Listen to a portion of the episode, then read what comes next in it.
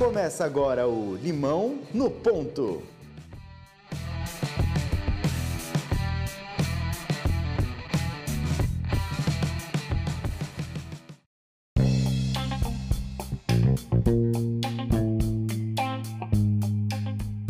Sejam muito bem-vindos a mais um episódio do Limão no Ponto. Aqui quem fala é Danilo Cruz. E eu sou o Dudu Mendonça. E hoje o Limão no Ponto é especial aqui na sede da N-Banks para conversar com um cara que, além de CEO e fundador dessa empresa, já passou também por uma carreira aqui de treinador de futebol, músico e tudo mais que você possa imaginar.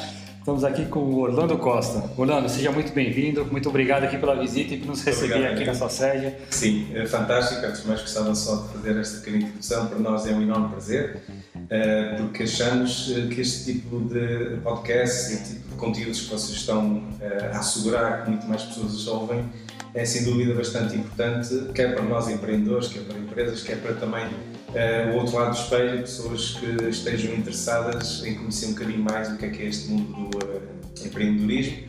E se calhar do nosso lado, enquanto empreendedores, o que podemos fazer é abraçar o vosso projeto eh, e contar aquilo que é talvez o vosso maior ativo, que são as nossas experiências, boas e más. Eh, e, e é um prazer enorme estar-vos a receber aqui, precisamente na nossa sede. E há de ser, com certeza, palco de muitas outras ações e intervenções que vocês possam fazer. Não, muito obrigado mais uma vez. Então, eu estou aqui presencialmente aqui com o Orlando, Dudu está remoto participando online e a gente vai começar aqui essa conversa aqui, esse nosso bate-papo aqui, conhecer um pouco mais do Orlando e da N-Banks. Orlando, primeiramente, obrigado por esse momento aqui, por essa entrevista, por o seu tempo disponibilizado. E, e para começar já, conta pra gente como que alguém com seu background, com tanta experiência como você teve, é, iniciou no empreendedorismo, fundou o N-Bank, é, como é que foi a sua história? É sem dúvida eh, um trajeto bastante interessante porque desde muito jovem que, eh, que sempre tive eh, um enorme fascínio por aquilo que foi a, a figura do Leonardo da Vinci. Porque claramente foi um homem fora do tempo e acima de tudo tinha a capacidade de juntar várias artes. E desde o início que tinha sempre um fascínio, embora não soubesse o, que, que- o, eh, o significado da palavra empreendedorismo, porque é claramente eh, um neologismo recente, Aliás, hoje eh, em Portugal e aqui em concreto no Porto há uma associação muito importante para os empreendedores, para os empresários, mas que se chama Associação Nacional de Jovens Empresários, eh, que se fosse hoje eu com certeza iria ter o nome Associação Nacional de Empresários, de empreendedores. empreendedores. E, e- e- e, na verdade, eh, olhando um bocadinho para trás e fazendo uso daquela metáfora e, aquela alegoria do Steve Jobs quando diz que a nossa vida é claramente a conexão de pontos, eh, quando ele diz connecting the dots, eu olho para trás e vejo que, e acredito que o empreendedor já o é desde o berço. Muitas vezes não temos a percepção, só temos a percepção quando, quando somos encarados com alguma realidade é que há um bichinho, há ali um vírus que nos contamina e diz tens que fazer algo de novo, algo diferente. E a verdade é que este caminho tem sido um caminho que hoje é claramente orientado para inovação financeira, fruto de facto de muita experiência nesta, nesta, nesta vertente financeira. Tive a oportunidade de a trabalhar numa das maiores instituições financeiras em Portugal, também em diferentes áreas, desde o marketing, à formação, ao retalho, à banca comercial, eh, ao mercado de capitais. Um, e, e, no fundo a Endbanks é, é mais um passo de eh, empreendedorismo, sendo que já é um percurso que tive depois a felicidade de fazer juntar outras, outras pessoas, o Nuno, eh, o, o Ricardo e agora a equipa que está cada vez mais a crescer e a, a beber de eh, empreendedorismo. Já é uma equipe multidisciplinada, assim, Sim, ele sim, tem uma sim. equipe, diferentes equipes trabalhando em diferentes áreas já. com muito respeito por cada um, com eh, o cultivo de ideias diferentes, mas pessoas claramente diferentes. Aqui temos pessoas que adoram motas, pessoas que adoram a Star Wars, como é fácil de identificar aqui, eh, sobretudo a, a equipa tecnológica, eh, pessoas que gostam de vários tipos de músicas e de vários enquadramentos. E, e é desse germinar eh, de diferentes culturas, inclusive temos pessoas de várias nacionalidades, inclusive eh, elementos do Brasil. Uh, e, portanto, é, é essa multidisciplinaridade de, de, culturas e de experiências que faz com que, de forma diária, uh, se cultive o, o, saber fazer de cada um. O pessoal que ainda não conhece a Nivex, a gente vai falar até um pouquinho é, do que seria a Enibanks, qual é o produto, qual é o serviço que, que oferece para o mercado, para as pessoas, para as empresas, né? E entender também qual, como, como a Enibanks se diferencia nesse mercado. Porque hoje é, a gente vê no Brasil tem um, nos últimos anos um boom de fintechs, aqui na Europa também teve um crescimento exponencial de fintechs. E acho que os mercados mais investidos, assim, nos últimos dois, três anos e provavelmente nos próximos dois, três anos, seja na parte de saúde e na parte financeira. Né? Sim. São de, Sim. os mercados que precisam de mais soluções e precisam ter uma agilidade maior. Sim. Né? Sim, claramente. E também já falo da, da Banks, embora eu gostasse de explorar também contigo uma área que me parece que vai ter um boom, uh, diria, tremendo para o futuro, que é a área do entretenimento. Porque esta vanguarda tecnológica que se está a construir está a fazer com que haja claramente mais segmentação populacional mais orientada para a informática e vemos hoje que claramente uh, os corredores das academias e as candidaturas dos, dos, jovens alunos para as universidades até já existe inclusive a requalificação de profissionais de outras áreas para se tornarem engenheiros informáticos. Uh, se vimos isso num espectro mais largo, conseguimos antever que daqui a 20 ou 30 anos o mundo vai ser quase dividido. Quem sabe de componente informática e quem não sabe a questão uh, do recrutamento vai ser orientada cada vez mais para uma componente informática, só que depois existe o outro lado que é pessoas que não têm esse domínio.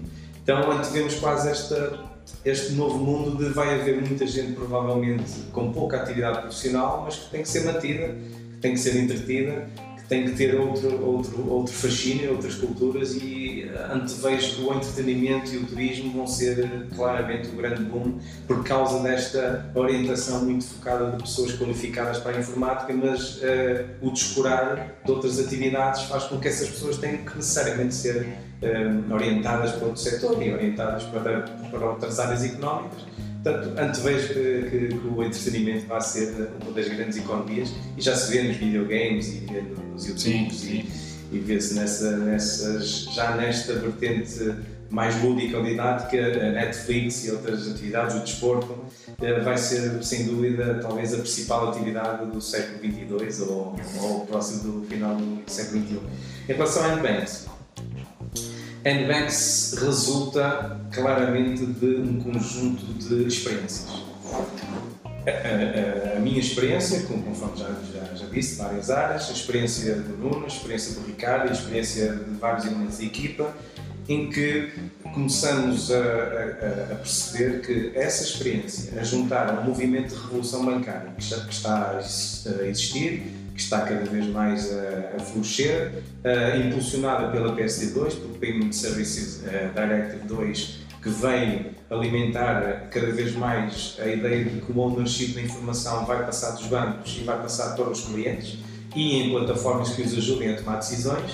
E com isto, a Banks, obviamente a sua equipa fundadora, começou a compreender que tinha experiência mais do que suficiente para conseguir alimentar um novo modelo de negócio a juntar a esta nova diretiva que vai imperar que a informação seja mais aberta, seja mais cultivada para os clientes e, e que os próprios tenham ferramentas que os ajudem a tomar uh, melhores decisões financeiras. E a N-Bank surge disso, surge da necessidade de construir a primeira plataforma de Open Banking, que seja banca aberta, independente, portanto, sem nenhuma uh, ligação direta com nenhuma instituição financeira, mas que presta na mesma serviços financeiros nós, no fundo, fazemos valer aquela velha frase do Bill Gates dos anos 90, quando disse que as pessoas necessariamente não precisam de bancos, precisam de serviços financeiros. Sim. Uh, e, e, e, esta é a ideia, que é mais do que uma entidade bancária, que não é de todo, NBanks é uma plataforma que presta serviços financeiros com independência, com rigor, com autonomia uh, e, sobretudo, uh, com liberdade de escolha para que cada cliente possa optar por obter informação qualificada e ao mesmo tempo escolher qual é que poderá ser a melhor solução bancária e financeira para, para a sua empresa, que neste momento a Banks está orientada para o B2B, portanto, business to business. E tem uma perspectiva no futuro e para o B2C também, né? De atender clientes, pessoas físicas ou... Ah, sim, sim, sim. sim. É aquilo que no Brasil se diz pessoas é, físicas, é, exato. é, é particulares aqui. particulares. Sim. Não, mas nós, como temos elementos do Brasil, já nos vamos adaptando. e, aliás, o Brasil já é um dos mercados que nós já estamos atentos e que vamos, com certeza, orientar a nossa oferta uh, para o mercado brasileiro. Porque a Nubanks é uma, é uma plataforma worldwide, uhum. portanto, também estamos uh, muito atentos ao que está a passar no Brasil. Mas sim, um, o, o, tipo de cliente que temos hoje, por uma questão de ser startup, e vamos com certeza falar sobre aquilo que é a necessidade de se ter a, a priorização dos objetivos. Uma startup não deve assambarcar todas as ideias, deve-se focar numa ideia, ser muito boa nessa ideia e executá-la, eh, eh, depois conseguir testar A, B, conseguir testar o produto junto de, junto de clientes e depois sim começar a construir muros ou, neste caso, mais, eh, mais soluções à volta daquela ideia principal nós, por uma questão de orientação, entendemos que nesta altura o modelo mais adequado é o modelo empresarial, é para onde uh, está focada a nossa atenção para uh, rapidamente uma empresa conseguir perceber uh, a diferenciação de serviços and banks, mas em breve iremos também ter a abertura para o mercado dos particulares e esses membros particulares usufruem de liberdade de simplificação de mensagem, de conseguir uh, ter uma linguagem simplificada, como se costuma dizer, as pessoas hoje uh, adoptam a linguagem bancária como uh, uma espécie de gramática que se chama o banquês, que ninguém entende. Um, e nós vamos ajudar a transformar essa linguagem bancária numa linguagem simples, acessível e, inclusivamente, tornar os bancos mais adaptativos para esta nova realidade. Não é por acaso, não sei se já ouviste esta eh, esta metáfora ou esta piada, esta, esta joke, que é hoje em dia os millennials gostam mais de ir a um dentista do que ir a um banco. um, ou seja, em igualdade de sofrimento gostam mais da tecnologia que o dentista lhe dá, eh, enquanto que num banco continuam Sim. a ter alguma impercepção do que, é que, do que é que deve ser o melhor serviço para eles. E, portanto, acho que é necessário os bancos e as fintechs trabalharem em conjunto para a partir daí começarem a pensar num mundo financeiro mais livre, mais transparente, sobretudo, que seja mais claro, que seja mais equitativo e que, e que uh, ajude cada vez mais empresas e, as pessoas a terem a melhor maneira de fazer a sua gestão financeira. Porque há muito ainda de trabalhar. Uh, mesmo a nível de educação, se tu reparares, faço-te a pergunta, Danilo, alguma vez tu aprendeste na escola como é que se deve gerir dinheiro? Não, nada. E acho que hoje, basicamente, pensando no modelo de educação, talvez global, deve ter alguma exceção em um país ou outro, mas é um, uma das maiores deficiências é essa, né? você entender o que, que é o dinheiro, como ele funciona, Sim. como que é o mercado que trabalha com esse dinheiro e como você pode utilizar e trabalhar com esse mercado. E, e, na verdade estamos a falar que talvez seja o aspecto que as pessoas é, mais valorizam, é, é, o dinheiro e a saúde. Há, há, há pessoas que até valorizam mais o, dinheiro do que a saúde.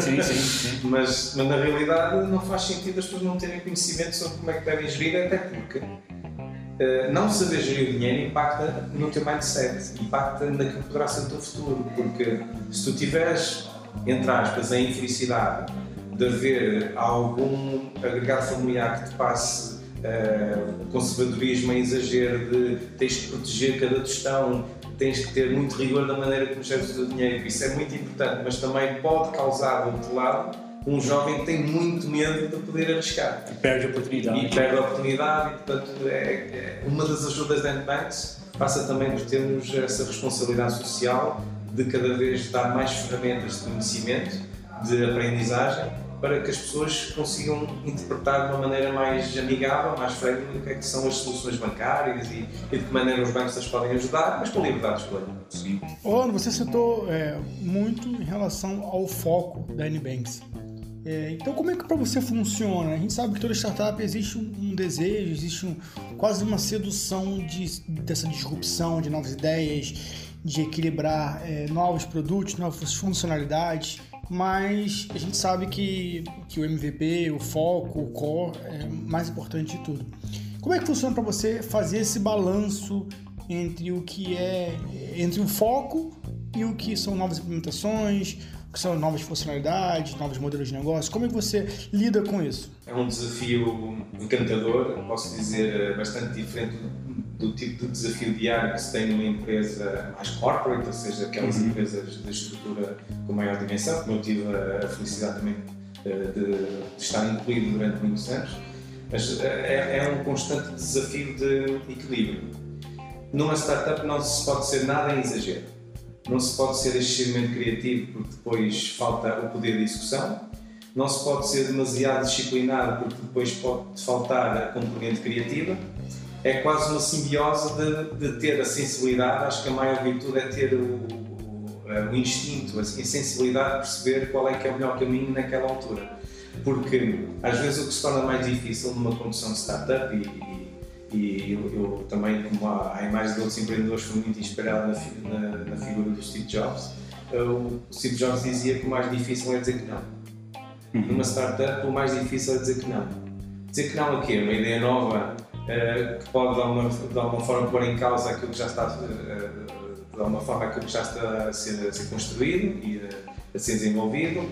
dizer que não, porque pode haver um investidor que, por muita tentação que possa possa trazer aquele investimento pode não ser estrategicamente mais relevante para a empresa por causa da figura em si, ou do negócio que ele tem, ou da maneira como ele pode uh, influenciar uh, negativamente o teu negócio. Portanto, é uma, é uma disciplina constante, é talvez dos maiores desafios, mas ao mesmo tempo bastante satisfatória a capacidade de uma autonomia plena de pelo menos assumir a responsabilidade de ok, é uma estrutura flexível, o poder de decisão está concentrado, desde que uh, a equipa tenha os dados todos necessários para tomar uma decisão, tomamos, vamos em frente. E eu costumo dizer com uma piada: um empreendedor é quase um irlandês chinês.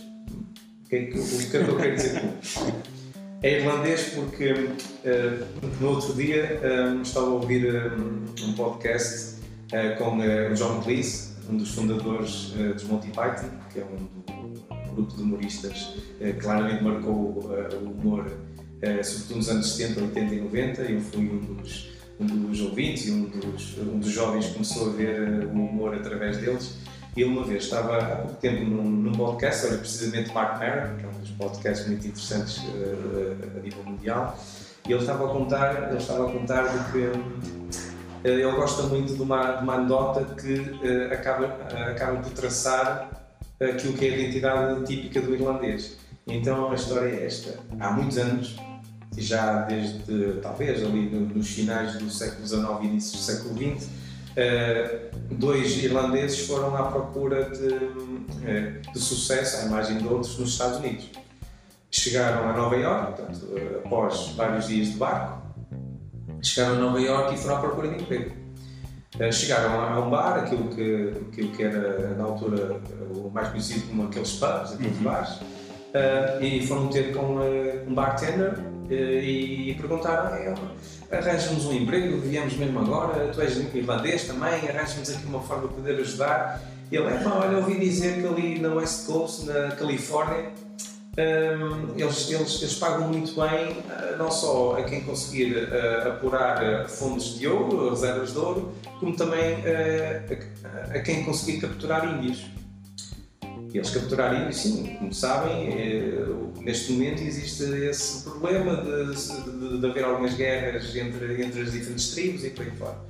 Eles, pronto, ok, foram à procura do sucesso e lá foram eles durante alguns dias uh, até, de viagem até à Califórnia. Chegam à Califórnia e de repente uh, arranjam forma de conseguir ter um cavalo, ou neste caso dois cavalos, e lá foram eles cheios de, cheios de ansiedade para conseguir ter sucesso na procura de ouro e na procura de poder eventualmente aprisionar índios, até que chegam a um vale, a um cliff, como costumam dizer, e reparam que já não havia caminho olham para trás e estão centenas, centenas de índios. E um deles vira-se para o outro. Epá, vamos ficar ricos. é o otimismo em pessoa. Mesmo no pior cenário, tens de ser otimista. Uh, e isso é um dos lados. Os chineses é a paciência, a famosa lógica da paciência dos chineses. Não é? Portanto, a paciência, a sapiência, o foco, a orientação de resultados. Portanto, usando fruto desta metáfora, eu acho que o empreendedor tem que ser irlandês chinês. Uh, ter o otimismo mesmo em cenários não muito, não muito adequados e ao mesmo tempo ter a sapiência, a, a sagacidade, a calma e a ponderação típica que normalmente é uh, alocado a, a, um chinês. E conhecemos os vários exemplos de sucesso que eles também têm. É, é, isso é bacana que você comentou da questão da, da sapiência, da da, da, da, experiência em prática, né? Porque eu acho que hoje em dia assim, o mercado, pelo menos a visão que as pessoas têm de fora em relação aos empreendedores e startups, é que todo mundo é irlandês, Sim, nessa anedota que você Sim, contou, né? de que não, vamos fazer de tudo, é uma coisa meio louca, Sim, desesperada. Sim. E acho que às vezes falta um pouco dessa informação de que não, a experiência conta, Daí- o que você já fez no passado Claro. também ajuda, e, e tem essa questão de ponderar determinados momentos. né? Você sabe o momento onde você tem que acelerar, o momento que você tem que reduzir. Sem dúvida. Aliás, hum, eu acho que não é por acaso que se pode chegar a uma determinada altura e em que numa startup eh, forçosamente tens que ter uma composição de uma equipa mista, mas forçosamente alguém com experiência. Porque eh, em muitas alturas vêm ao de cima eh, situações que já se viveram, sobretudo a forma como se consegue enquadrar as dificuldades, mas também ter a noção de que nem tudo é tão mau quanto pode parecer, nem tudo é tão fabuloso quanto se possa esperar. Eh, e eu acho que a melhor altura, na minha perspectiva, é já depois de alguma experiência adquirida, mesmo de vida, já estou a falar mesmo de vida, é? Hum, é, é preciso ter sempre o equilíbrio de não se perder a identidade, que é o mais importante, na minha opinião, e também não se ser demasiado otimista a pensar que vamos viver mais uma história de fábula e de conto de fábulas, porque ser empreendedor não é de facto é isso. tudo maravilhoso, É tudo- todo dia dá tudo Sim, certo. eh, aliás, até costumo usar uma, uma frase de eh, Henry David em que ele diz: O sucesso normalmente vem para quem já está ocupado demais para procurar por ele. Eh, e, e- e não há nenhum sucesso sem muito trabalho. Não conheço nenhum caso, mesmo a nível de desporto, esta velha discussão se o Lionel Messi é mais talentoso que o Cristiano Ronaldo, eh, até que ponto é justo que só um é que receba o prémio e por aí fora. Eh, Em ambos os casos há talento, mas há muito trabalho. E mesmo em casos de sucesso, como a Revolut e outros casos de sucesso de, de, de fintechs e de startups, não há sucesso sem trabalho, sem dedicação e, e- e longe pode ir o pensamento de que para uma startup ter sucesso basta ter uma boa ideia, basta estar bem assessorado de pessoas também iguais ou igualmente otimistas e vamos por aí fora, porque não é assim. Embora a componente de resiliência e a componente de perseverança deve ser um dos tónicos, mais fortes, a pessoa e a equipa, sobretudo a equipa, ser resistente aos nãos e às adversidades que há sempre, até porque há sempre aquela tentação idiota de uma startup conseguir cobrir 100% do mercado. Isso não, não existe. Eh, o que existe é desenvolver a ideia, conceber a ideia, eh, testar, seguir um- um- algumas dicas eh, de pessoas mais experientes que, que também vão dizendo que, eh, acima de tudo, quando tiverem algo para mostrar, show your ugly babies. Mostrem o que têm, sejam corajosos em aceitar eh, um rebound de resposta negativa, porque acontece, e ser suficientemente humilde e sagaz de perceber o que é que se aprendeu, melhorar constantemente. Aliás, um, produto, eh, eh, um produto tecnológico está constantemente em desenvolvimento não, não, não consegue estar parado. Portanto, é impossível que o produto esteja acabado. Em, em tecnologia isso não existe. Uh, e como tal, uh, é, é este exercício quase arquitetónico de, de construir equilíbrio num mundo que não é, que não é equilibrado, uh, tentar constantemente que as motivações das pessoas estejam no alto, mas também a ponderação de vida de que nem tudo é fireworks, nem tudo é foguetes.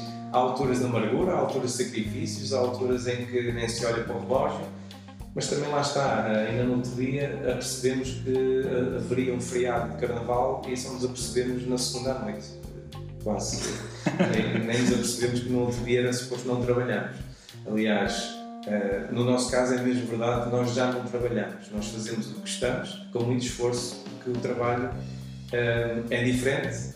Eh, se calhar até trabalhamos mais, Sim. mas não é encarado aquele trabalho das 9 às 6, como normalmente acontece numa, numa empresa. Tem a questão da relação com o propósito, né? Do, Claro. da autonomia que as pessoas têm, do que você tem e da, da questão do desenvolvimento, do, do crescimento que você vê Sim. o- os seus bebês, mesmo sendo bonitos ou feios, eles estão nascendo e estão crescendo. né? Exatamente. E, e muitas vezes o que liga às pessoas, eu estou cada vez mais convicto, a inteligência emocional é das mais importantes hoje em dia.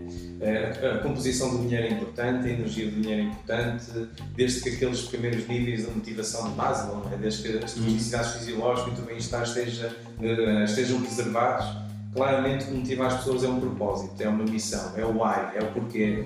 Porque é que eu estou aqui a fazer isto? Porque é que é importante eu estar aqui? Porque é que pode fazer sentido eu estar aqui e não numa outra empresa onde possa ter melhores condições. Eu hoje ouvi um podcast, eu sou fã de podcast, não só do vosso. Aliás, a nossa sugestão, vindo de uma, de uma, de uma ideia de um amigo que estava a falar connosco há pouco, é que o vosso podcast se possa chamar Limão no Porto. Não, Limão no Porto. Fica, fica. A gente já vai criar uma próxima série só das startups do Porto. fica, fica essa provocação. Mas estava a ouvir um podcast sobre a NBA e estava a ser entrevistado uh, o Rick Fox, foi uma das estrelas da NBA dos Lakers e dos Boston Celtics.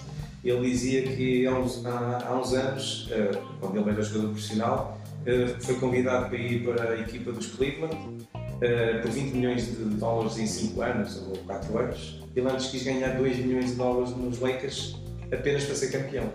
Porque ele sabia que ia ser campeão.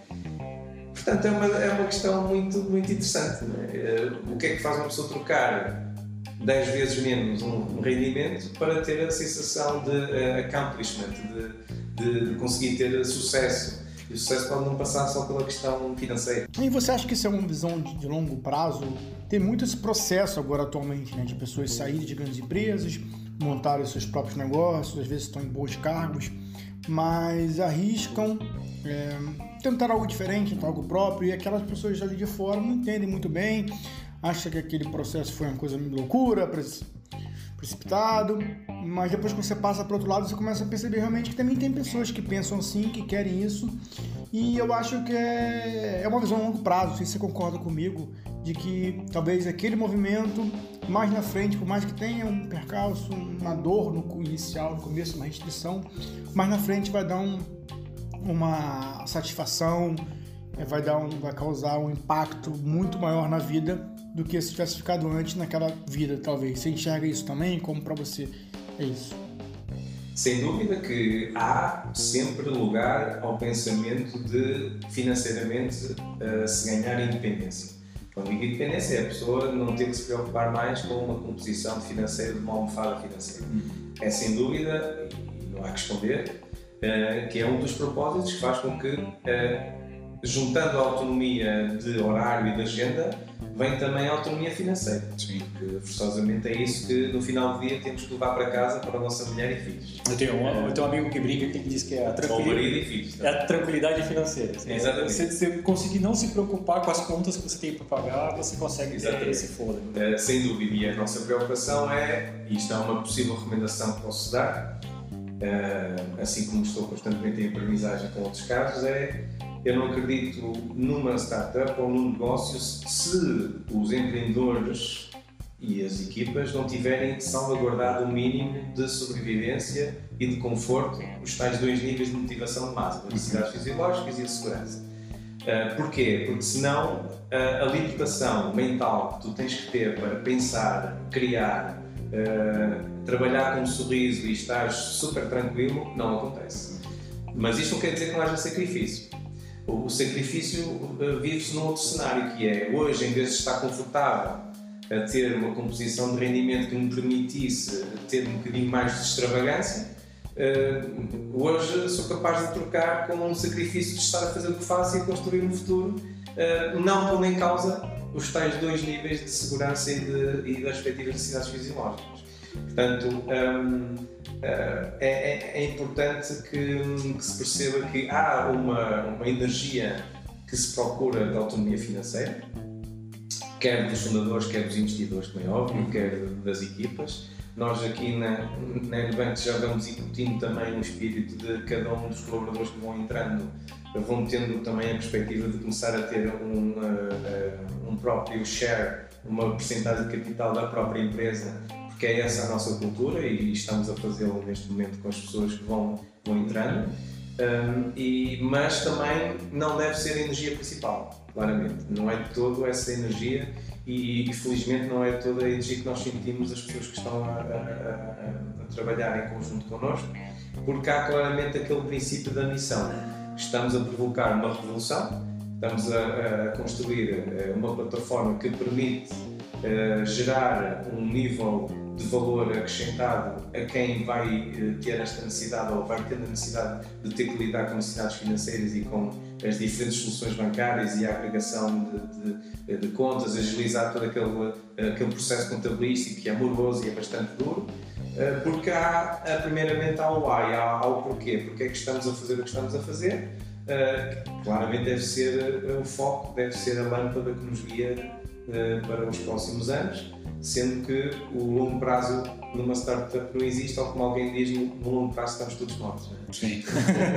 Portanto, não, mas sim, é, é este, este bias, se quiseres, este equilíbrio entre expectar um, um longo prazo risonho Uh, mas no curto prazo ter uh, uh, o fulfillment diário, aquele preenchimento diário que estamos a contribuir com algo muito positivo para a sociedade e para, para os nossos investidores e, obviamente para nós. Então, de uma certa forma você está criando, gerando impacto positivo no, no, no, seu mercado, na sociedade, Exatamente. no seu local. Sim, e hoje, à imagem de outras startups, estamos muito também orientados e preocupados com a, com a responsabilidade social, foi com muito agrado que há uma semana entregamos um cheque, um valor para uma instituição uh, humanitária, de emergência humanitária, que se chama Humanitava, aqui em Portugal, mas que faz um trabalho absolutamente focoso de ajuda uh, para uh, um conjunto de crianças mais desfavorecidas, neste caso na, na Guiné-Bissau. e vocês nem imaginam o impacto que tem, por exemplo, 60 euros que se possa ter angariado, por acaso no nosso caso foram 1.400 euros que foram, foram doados, isto é pouco, portanto não, não nenhum em partilhar, foram doados pelos nossos investidores uh, e o impacto que vai ter a toda uma aldeia de centenas de crianças vão ter no futuro. Uhum. Um futuro que passa pela educação, passa por tentar assegurar que um jovem uh, já consiga ter os conhecimentos básicos de matemática, de português, neste caso ciências, para alguns deles poderem ter um futuro de ensino superior, de educação. Em condições normais nem sequer iam à escola, nem sabiam ler, nem sabiam escrever, nem sabiam, nem sabiam comunicar. E, e, estamos a falar de 1.400 euros que têm um valor incalculável para aquela comunidade. Portanto, é esse orgulho que temos de, de forma diária, estar a gerar uh, rendimento, digamos, para investidores, estar a gerar valor para os clientes e estar a gerar uma compensação intangível, mas que nos preenche, que é o valor diário de responsabilidade que temos a, a nível social. Sim. Eu queria voltar um pouquinho lá no começo da nossa conversa, é, quando você comentou aqui da equipe, tem, inclusive tem, tem brasileiros aqui, sim, né? sim, sim. É, e um pouco dessa questão do mercado brasileiro. É, a gente tem conversado com algumas startups aqui em Portugal que é, olham para o mercado brasileiro, tem pela questão tem mesma língua, Sim. tem uma questão cultural muito, muito parecida, muito Sim. próxima e, de uma certa forma, também o Brasil é um mercado gigantesco, né? muito, muito amplo.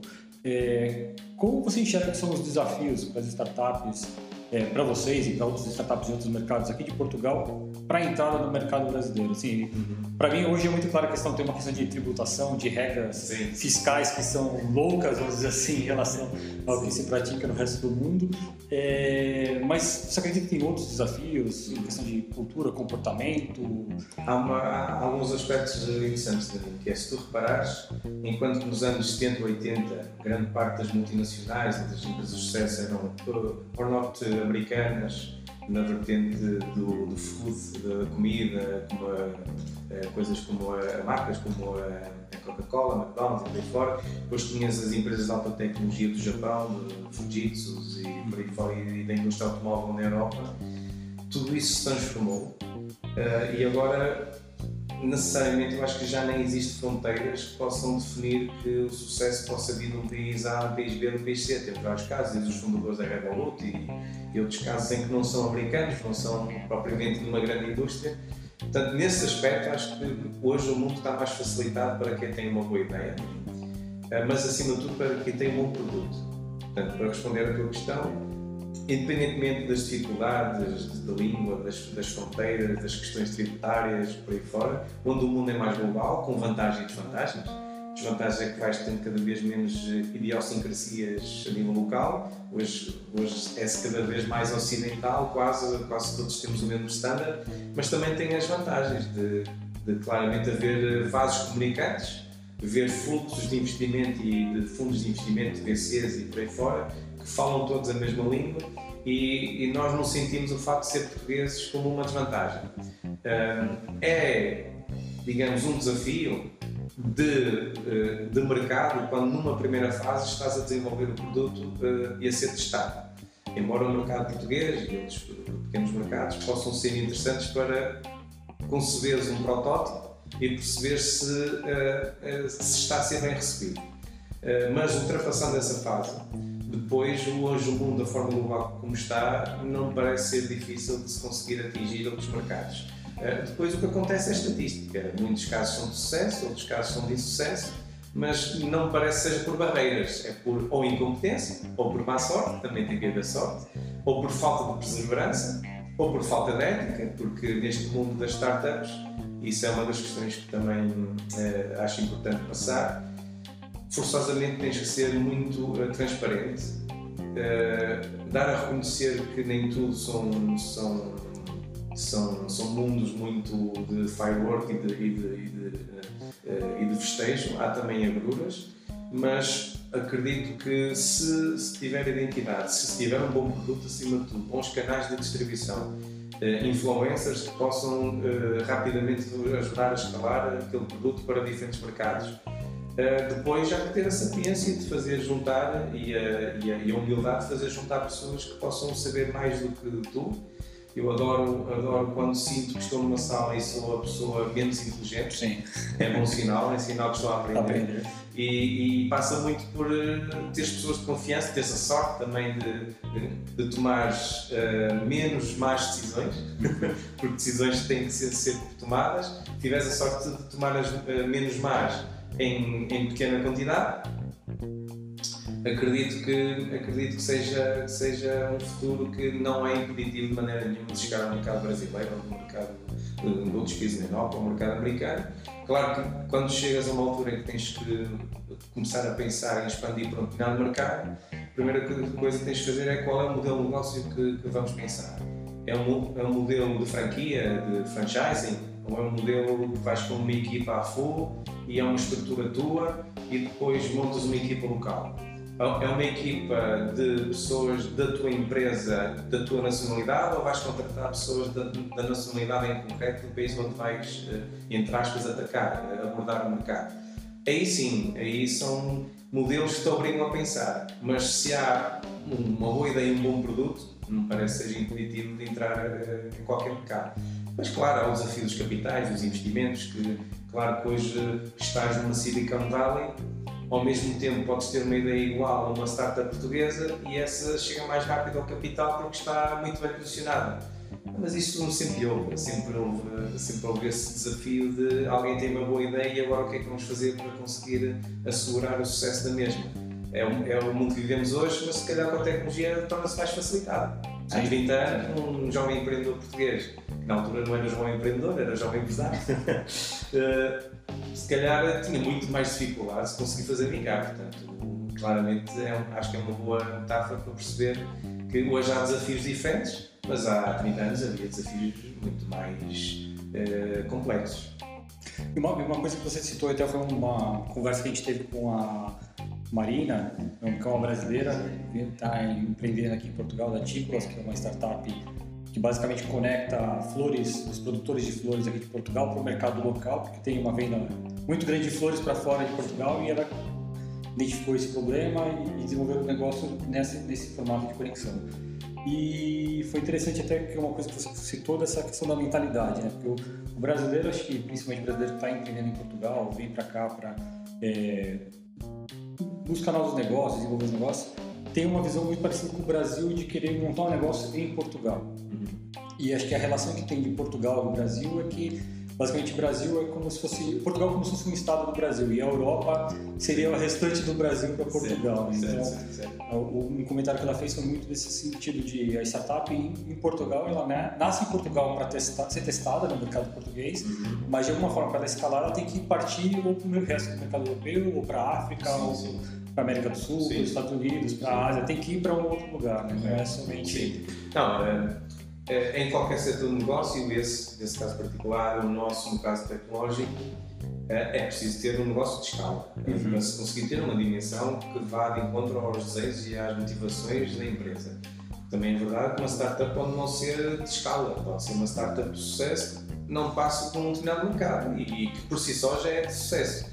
Porque eh, também é muito importante que não se perca a noção de que uma startup é uma empresa, também tem que ter resultados. Portanto, independentemente se é escalável ou, ou, ou se não é. Um, e, e, sem dúvida que se, tu me perguntas que a dimensão do mercado é importante uh, para se poder ter uma estrutura que depois permita expandir cada vez mais o produto, sim.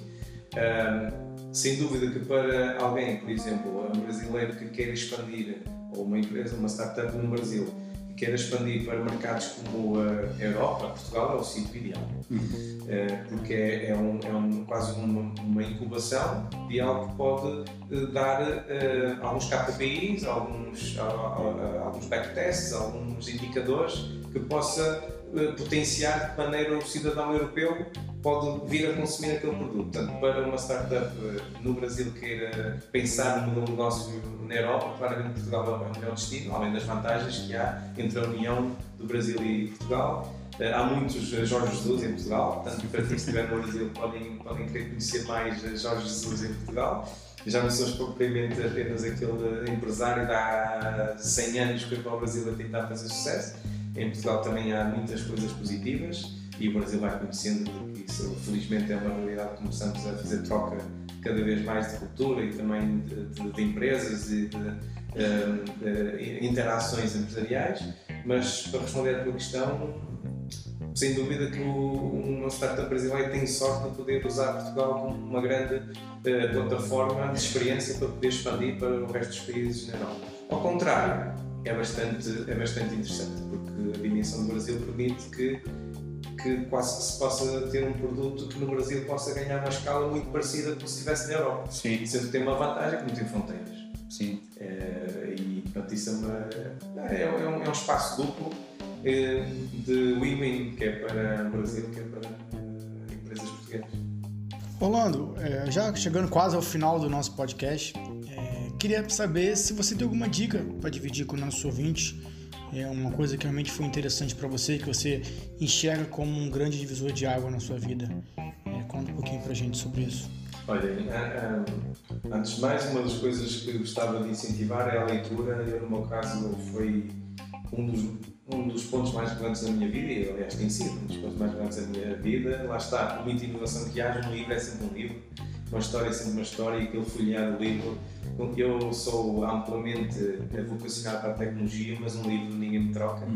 e lá continuo eu às, à meia-noite, às 11 e tal da noite, a ler o meu livrinho. E, e, a, minha, eh, a minha possível sugestão é que claramente continuem a ler, se continuam a ler. Eu, em particular, sou inspirado uh, por muitas biografias, porque as biografias retratam histórias que aconteceram e, portanto, não é ficção, aconteceram. E claramente livros como o do Steve Jobs, que foi escrito pelo Walter Isaacson, que é a, a sua biografia autorizada das poucas, ou talvez a única que o Steve Jobs autorizou, fabuloso, livro claramente influenciou a minha tomada de decisão, ainda hoje, no meu dia a dia e, e, na nossa metodologia de, gestão Uh, aplicamos muito desses, desses conceitos, coisas como um produto é um constante desenvolvimento, não há um produto acabado, uh, o perfeccionismo, que ele até exigia que mesmo a parte interior do computador tinha que ter uma perspectiva hermenêutica, não podia ser apenas um parafuso. Portanto, é, é, lá está, são, são a ligação de pontos. por exemplo, a história de vida do Churchill é uma inspiração, porque ele já era herói sem saber, depois é que veio, veio a ser a sua, a sua forma de ser e de estar e a sua perseverança com os ingleses veio ser reconhecido como um dos grandes heróis da Segunda Guerra Mundial. Uh, Nelson Mandela, um livro fabuloso uh, que se chama Longa Caminhada até à Liberdade, que é um livro bastante inspirador da maneira como ele transforma a vingança numa mensagem de união e de, e de espírito de equipa, que depois até deu origem, um dos episódios deu origem àquele filme do Invictus, uhum. em, que, em que ele faz aquela alusão à forma como a África do Sul organiza o campeonato de rugby e como a África do Sul foi campeã nesse, nesse campeonato. Eh, e, e ao mesmo tempo os YouTube, porque lançaram uma, uma biografia que é um almanac gigantesco, sou um grande fã também deles, e que se vê que a história deles eram uh, quatro pessoas que forçosamente se juntaram um, até propuseram que o Bonovox podia ser um dos guitarristas, não era de todo a função dele, não era cantar, mas uh, o, o, espírito que ele tinha de se fazer juntar àquela causa, eles lá autorizaram que o Bonovox viesse a fazer parte da banda e só depois é que descobriram que tinha uma grande voz. Mas lá está, antes, antes do, do que é que ele ia fazer, o que os motivou era a inspiração de fazer uh, os três acordes e a verdade. Portanto, a minha, minha grande recomendação, uma delas é, é ler, aprender, ser humilde, uh, que nós vamos aprendendo de que a humildade nos dá a perspectiva de, de constantemente afinar os produtos que temos para, para, para apresentar e claramente ser transparente com os investidores, com os clientes, com os colaboradores, de que o mundo também é feito de desafios, de momentos difíceis, momentos de, de algumas dificuldades no sentido de nem tudo de, conforme a perspectiva, no entanto, aprendi que nem tudo é mau quando se pode esperar, mas também nem tudo é espetacular quando se pode ansiar. Até viver no meio termo e com bom senso. E normalmente quando você está tudo muito perfeito, alguma coisa está tá errada. Sim. Alguma coisa está sendo Já ouvi do truth, o que é que se está a passar, quem é que martelou aqui no software? Exatamente. Portanto, é, é a minha maior sugestão e mais uma vez obrigado por terem vindo cá. Espero que tenha sido interessante a conversa e fica o desafio de também conhecerem a NBanks. Uh, podem, podem consultar o nosso site, nbanks.net, uh, e, e, sem dúvida poderá ser um, uh, um momento inspirador também para que outras plataformas possam aparecer e fica feito o desafio. Mas olha, a gente tem mais uma última pergunta, ah, que é a nossa, nossa pergunta principal aqui no podcast. Okay que é a ideia do limão e da limonada, a gente até conversou um pouquinho. Ah, sim. E nossa pergunta é: se a vida te dá um limão, o que, que dá para fazer? Engraçado. Tu já pensaste, alguém já pensou que o limão é o fruto mais altruísta que pode haver? Que o limão isoladamente não serve para nada. Mas em espírito de equipa é dos melhores frutos que pode haver. Porque acompanha saladas, faz produtos farmacêuticos com o mesmo, uh, consegue-se juntar água e açúcar e lá vai eh, consegue-se beber, mas isoladamente não é nada. Sim. E portanto, o que é que se faz com o limão? Uh, Trabalha-se em equipa. E, e ele próprio reconhecer que sem os outros não é nada. Eu acho que é. Assim de repente parece-me que é a ideia que eu posso retirar do que é que se faz com o limão. Orlando, mais uma vez, muito obrigado pelo seu tempo, por esse bate-papo maravilhoso. E agora quero deixar é, canal aberto para você. Mais alguma consideração, dica, quer falar mais alguma coisa, algo para acrescentar? Fica à vontade que o canal é seu, o limão é seu. Não, a, a conversa já foi longa, provavelmente nem, nem, nem dei pelo tempo a passar, mas é sinal que a conversa foi agradável e ficou o convite de poderem vir mais vezes. A casa é vossa, vossa e de outros empreendedores. Uh, temos todo o gosto em poder conferenciar e uh, saudações para o Brasil, muita sorte para todos os, os brasileiros que queiram ser empreendedores, uh, estejam bem preparados, uh, porque é preciso também ter audácia, perseverança, sorte, mas muita, muita, muita força de vontade. E também para os empreendedores portugueses e, e, que tenham esta, esta oportunidade de também ouvir o vosso podcast e, e lanço o desafio a ti e ao Eduardo para poderem pensar em poderem expandir esta, esta vossa ideia fabulosa, de poder criar aqui quase um momento de uh, olhar para os casos particulares das, das, startups, quais foram as suas aventuras, uh, fazer recolher uh, momentos live que aconteceram na, na própria empresa. Lanço o desafio de ouvirem um podcast que se chama Startup que é de uma, de uma empresa, digamos, uma corporate que se chama Gimlet, que é um podcast muito, muito interessante e que pode ser também um meio inspirador para, eh, para ti, Danilo, e para, para o Eduardo. Muito bem. Não, bom, a gente vai querer todos esses links depois para compartilhar com os nossos ouvintes, para deixar toda, toda essa informação disponível. Bom, Orlando, mais uma vez, muito obrigado. obrigado. Agradecer a todos os nossos ouvintes nos acompanharem aqui e até o próximo episódio. Obrigado, Orlando. Valeu, galera. Forte abraço. Tchau.